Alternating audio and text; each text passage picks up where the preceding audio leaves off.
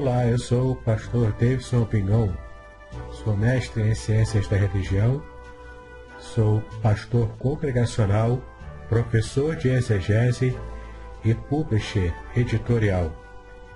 É uma grande alegria para mim ter você aqui neste podcast Exegese e Exposição.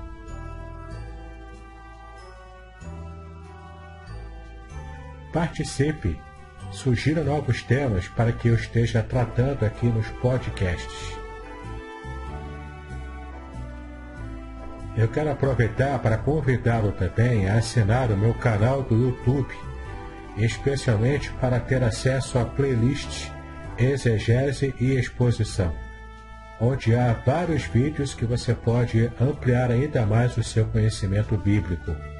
Se você quiser, também tem um grupo do Telegram chamado Exegese e Exposição.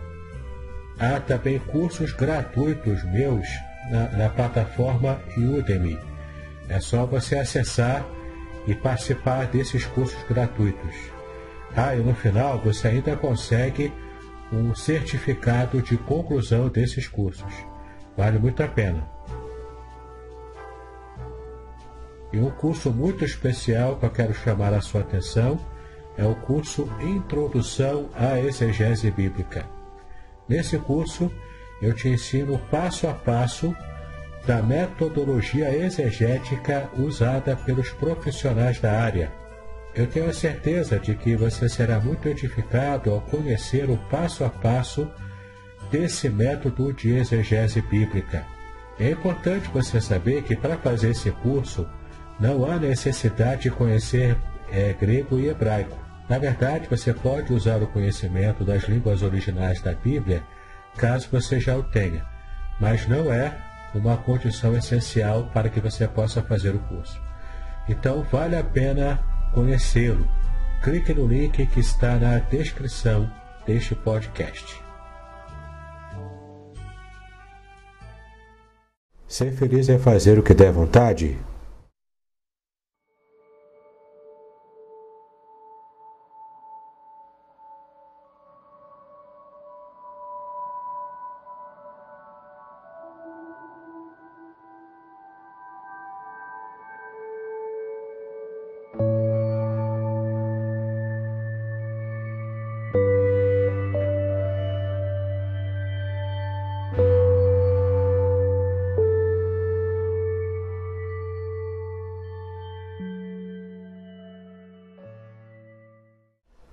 Olá, seja bem-vindo a mais um vídeo da série Exegese e Exposição.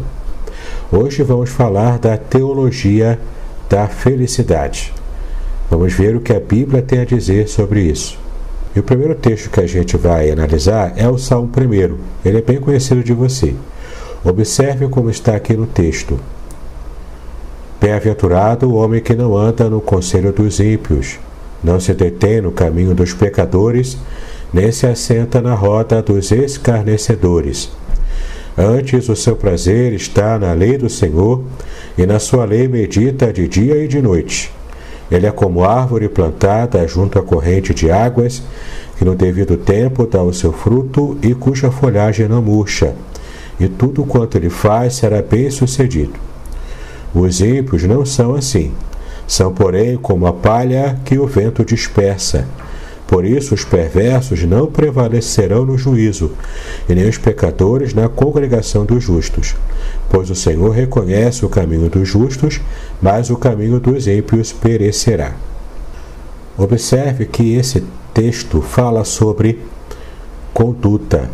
Para que alguém seja feliz, ele precisa ter a conduta certa.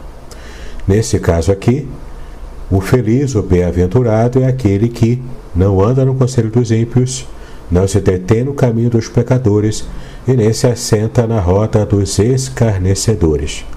Observe que é aqui uma ação progressiva. Aquele que é ímpio, ele primeiro anda no conselho dos ímpios, depois ele para no caminho dos pecadores e por fim ele se assenta. Ele já está à vontade na rota dos escarnecedores. Aquele que deseja ser feliz, ele tem que fazer o contrário disso. Olha como diz o versículo 2. Antes, o seu prazer está na lei do Senhor e na sua lei medita de dia e de noite. Agora observe a palavra que aparece na língua original hebraica para bem-aventurado.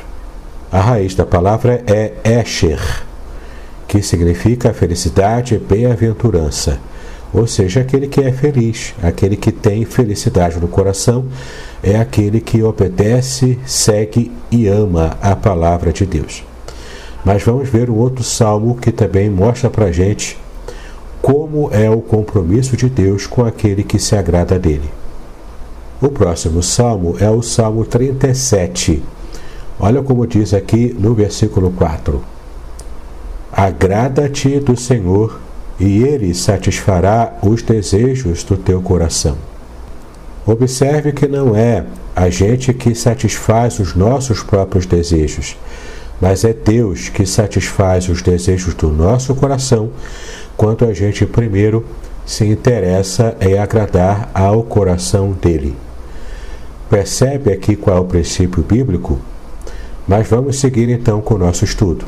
Eu abri aqui no livro do Dicionário Internacional de Teologia e Exegese do Antigo Testamento uma análise da palavra hebraica Esher, que apareceu lá no Salmo 1, lembra? Essa palavra que foi traduzida como feliz, como bem-aventurado.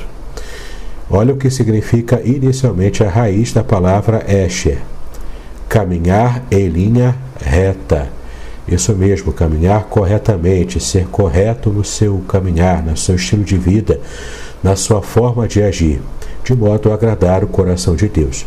Vamos ver mais à frente o que fala sobre essa palavra. Você está vendo aí na sua tela que a outra concepção da palavra Escher significa ser ou considerar-se afortunado ser chamado feliz, abençoado. Ou seja, aquele que de fato é feliz é aquele que tem essa atitude de andar corretamente. Vejamos ainda o que diz o Dicionário Internacional de Teologia do Antigo Testamento, que é um outro livro, diferente desse que estamos analisando. Olha esse parágrafo aqui.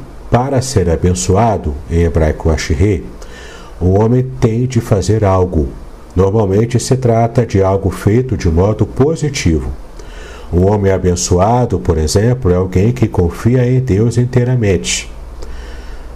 Um homem abençoado é aquele que se coloca sob a autoridade da revelação de Deus, a sua Torá, a sua palavra, os seus mandamentos, o seu testemunho e o seu caminho. Novamente aqui ó, a ideia do caminho, andar corretamente. O homem benigno para com o pobre é abençoado também. Observe a abordagem baseada em negativas do Salmo 1. Bem-aventurado o homem que não. Ele se isola e evita a companhia de certas pessoas, os ímpios. O salmo termina com a observação de que serão exatamente os ímpios os que, por fim, ficarão isolados. Eles não prevalecerão no juízo, eles são destacados pela sua ausência porque perecerão. Percebeu aqui como é importante a gente perceber o modo como a Bíblia se refere à nossa própria felicidade? Não tem nada a ver com eu mesmo buscar a minha felicidade, mas tem a ver com o fato de eu negar-me a mim mesmo para que eu possa então estar buscando agradar o coração de Deus. Só quando eu agrado a Deus é que eu sou plenamente feliz. É o que Jesus disse quando ele se referiu também nas bem-aventuranças. É só você olhar lá em Mateus capítulo 5 e capítulo 6, quando ele fala uma série de condutas éticas corretas de que alguém que deseja ser feliz precisa também estar trilhando. É, em resumo, trilhar o caminho reto, o caminho que agrada ao coração de Deus. O próprio Senhor Jesus também disse que eu preciso negar a mim mesmo, tomar a minha cruz e segui-lo. E essa ideia não tem nada a ver com, com eu achar que eu não sou ninguém, que eu não sou nada. Muito pelo contrário. Na verdade, o princípio bíblico que aparece ali é de que eu preciso negar o meu próprio ego. Nesse ponto eu quero indicar para você um livro muito interessante. Esse livro aqui, ó. Ego Transformado, de Tim Keller. Edições Vida Nova. Eu recomendo a leitura desse livro, ele é fininho, ele é pequeno, olha só, ele é fininho, consegue ler um dia. Mas a tese principal desse livro é que eu não preciso me depreciar, mas eu preciso, na verdade, negar-me a mim mesmo, esquecendo-me de que eu faço parte da equação. Em outras palavras, é eu esquecer de que eu tenho direitos, mas na verdade ter toda a compreensão de que eu tenho deveres para poder agradar o coração de Deus e abençoar outras vidas. Então, leitura mais do que recomendável para você que deseja encontrar um coração humilde e de fato achar a felicidade. Espero que você tenha gostado do nosso estudo bíblico. Paz e bênçãos sobre a sua vida.